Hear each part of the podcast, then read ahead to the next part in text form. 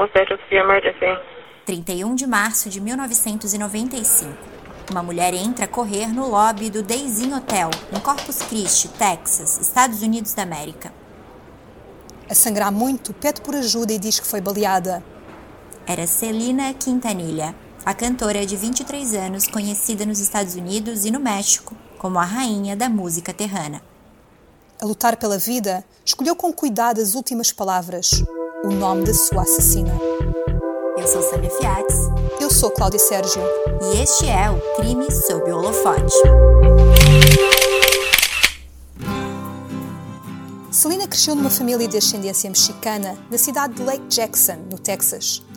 Quando tinha 8 anos, o pai, Abraham, percebeu o talento da filha para o canto. Tendo ele próprio uma origem musical como um dos instrumentistas da banda Los Dinos, Abraham foi um dos maiores incentivadores da carreira musical da filha. Ainda uma criança, Celina começou a cantar numa banda formada pelos próprios membros da família. O pai, Abraham, na guitarra, o irmão, Abi, no baixo e a irmã, Suzette, na bateria. Ensaiavam na sala de casa e tocavam no restaurante da família, o Papagaios. A crise econômica no início dos anos 1980 nos Estados Unidos fez a família perder o restaurante e também a principal fonte de rendimentos. Sem recursos, Abraham mudou-se com a mulher e os três filhos para a cidade de Corpus Christi, onde foi acolhido por um irmão. As circunstâncias transformaram a banda na principal fonte de rendimentos da família. Abraham passou a gerenciar os concertos de Celina e Los Dinos, em parques de diversões, feiras, bares e casamentos.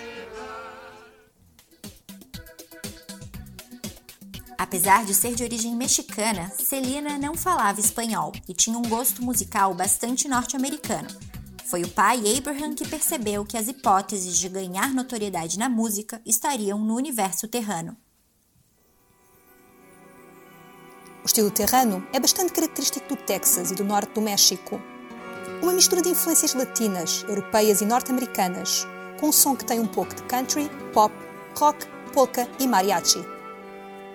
Depois de alguns concertos com mais público e de ter aparecido em programas de televisão, como o do apresentador mexicano Johnny Canales, em 1987, Celina conseguiu a sua primeira nomeação aos Terrano Music Awards para o prêmio de vocalista feminina do ano.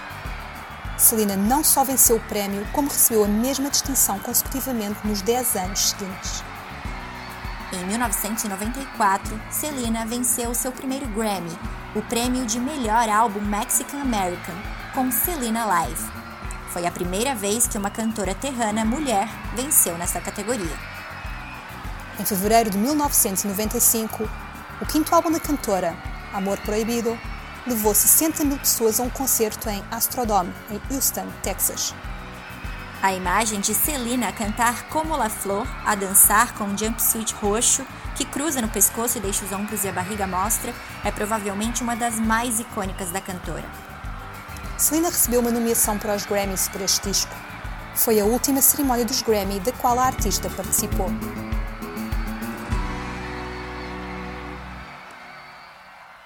Com uma carreira consolidada na música latina, aos 23 anos, Celina já tinha uma marca de roupas própria, um clube de fãs com milhares de inscritos e um contrato milionário com uma discográfica. No início de 1995, Celina preparava-se para realizar um grande sonho: gravar o seu primeiro disco com músicas em inglês.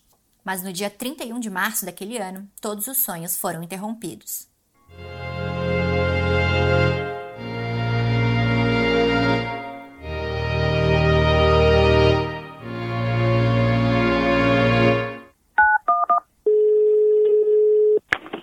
Nine on One, qual a sua localização?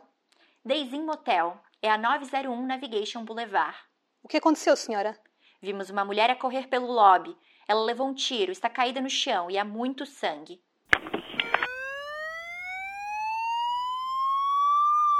Celina é socorrida. Levou um tiro nas costas e a captura da sua algoz transforma-se num espetáculo com público e televisão. Antes de sangrar até à morte, a cantora conseguiu dizer o nome de quem tinha puxado o gatilho. Yolanda Saldivar, a presidente do seu clube de fãs. No final dos anos 1980, a enfermeira de 30 anos, Yolanda Saldivar, foi a um concerto de Celina e apaixonou-se. Em 1991, Yolanda entrou em contato com Abraham, o pai de Selena, para fundar o primeiro clube de fãs oficial da cantora. Ela era uma fã obcecada, disse Abraham Quintanilha numa entrevista para o programa Dateline em 1995. Não demorou para que Yolanda criasse uma relação de amizade com a cantora que tanto admirava. Depois de viajarem juntas para um concerto, Celina sentiu confiança suficiente para oferecer a Yolanda um emprego importante como gerente das suas lojas de roupa. Disse-lhe que eu amava como uma filha, e ela deu-me este direito. Celina chamava-me de mãe. Revela Yolanda numa entrevista ao programa 2020. No início de 1995, a família de Celina percebeu que havia um problema com as finanças. As contas não estavam a ser pagas, faltavam perto de 20 mil dólares. Além de irregularidades financeiras, Abraham Quintanilha começou a receber reclamações de membros do clube de fãs que pagaram pelas subscrições, mas não receberam os produtos prometidos. No dia 9 de março, Abraham, a filha mais velha Suzette e Celina fizeram uma reunião para confrontar Yolanda.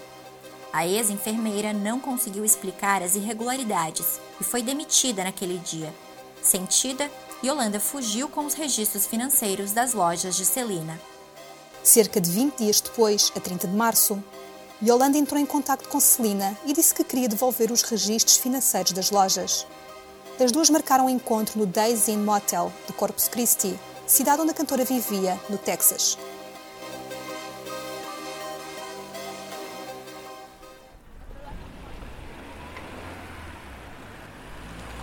Celina foi até o local acompanhada do marido Chris Paris, Caminhou até o quarto ocupado por Yolanda e entrou, sozinha, enquanto Paris esperava dentro do carro, no estacionamento. Alguns minutos depois, Celina regressou ao carro com os papéis, mas logo percebeu que faltavam documentos. Na manhã do dia 31 de março, Celina regressou ao Deizinho, dessa vez sozinha. Yolanda disse a Celina que tinha sido violada e as duas foram até um hospital próximo, onde a ex-enfermeira recebeu atendimento médico, no local, Yolanda acabou por admitir que a história era mentira.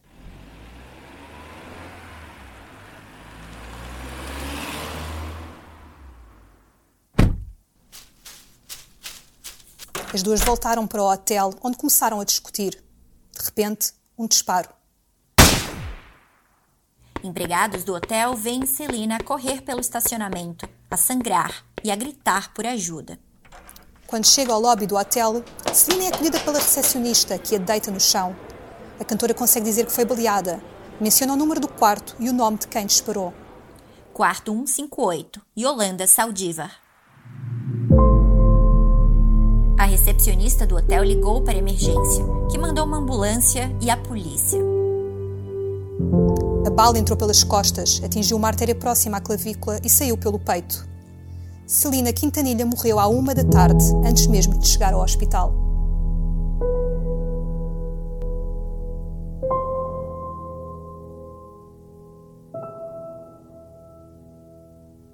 Depois das tentativas para salvar Celina, começou uma caça à mulher que tirou a vida da jovem cantora.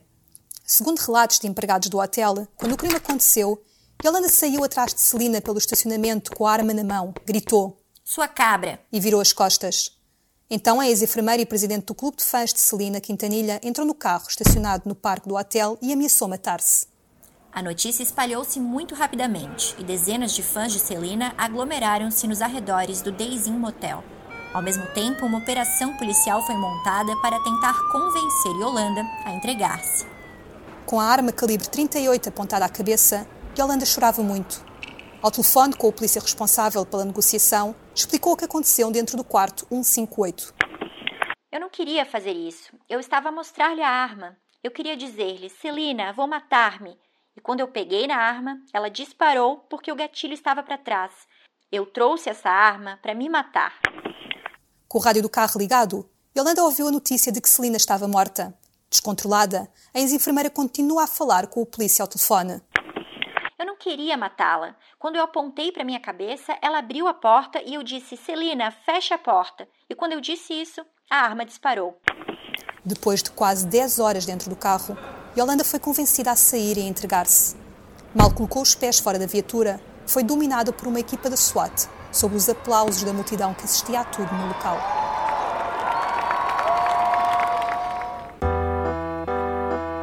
Segundo a polícia, na esquadra, Yolanda deu outra versão. Num depoimento calmo e cooperativo, terá admitido que atirou em Celina depois de uma discussão na qual a cantora terá dito que não queria mais a sua amizade. O julgamento de Yolanda Saldivar aconteceu em outubro de 1995, com grande cobertura da imprensa norte-americana e multidões a acompanhar o desfecho do caso. Os advogados de Yolanda defenderam a versão de que foi um acidente, tal como a enfermeira relatou ao telefone horas antes de ser detida. A acusação afirmou ter sido um assassinato a sangue frio e baseou a tese nos depoimentos dos empregados do hotel que viram Yolanda perseguir Celina pelo parque de estacionamento. Yolanda Saldivar foi condenada à prisão perpétua. Tem direito a pedir liberdade condicional em março de 2025. Numa entrevista ao programa 2020, feita em 95, a enfermeira sustenta que é inocente. Eu não matei Celina. Foi um acidente. A minha consciência está tranquila. O irmão de Celina, A.B., e o marido da cantora, Chris Pérez, continuaram a carreira na música e participaram de algumas reuniões de Los Dinos, como em 2015, nos Billboard Music Awards. A irmã Suzette administra a editora da família, a Kill Productions, além de colaborar com a MAC numa linha de maquilhagem com o nome da irmã. O disco Dreaming of You, com quatro canções em inglês que Selena já tinha gravado, foi lançado em julho de 1995 e vendeu 175 mil cópias no primeiro dia. No mês seguinte, o álbum ficou em primeiro lugar na lista da Billboard. Em 1997, um filme biográfico sobre Selena foi lançado, com Jennifer Lopez no papel principal. Em 2017, a família Quintanilha inaugurou a estrela de Selena no Passeio da Fama, em Hollywood.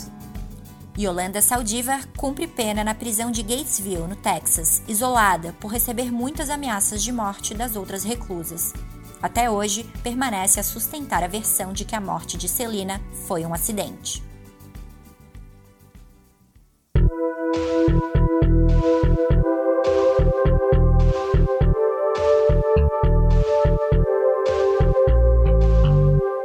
Crime sobre o Holofote é um podcast produzido pela equipa do holofote.pt.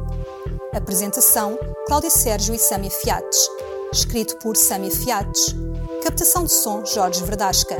Edição: Jorge Verdasca e Sâmia Fiates.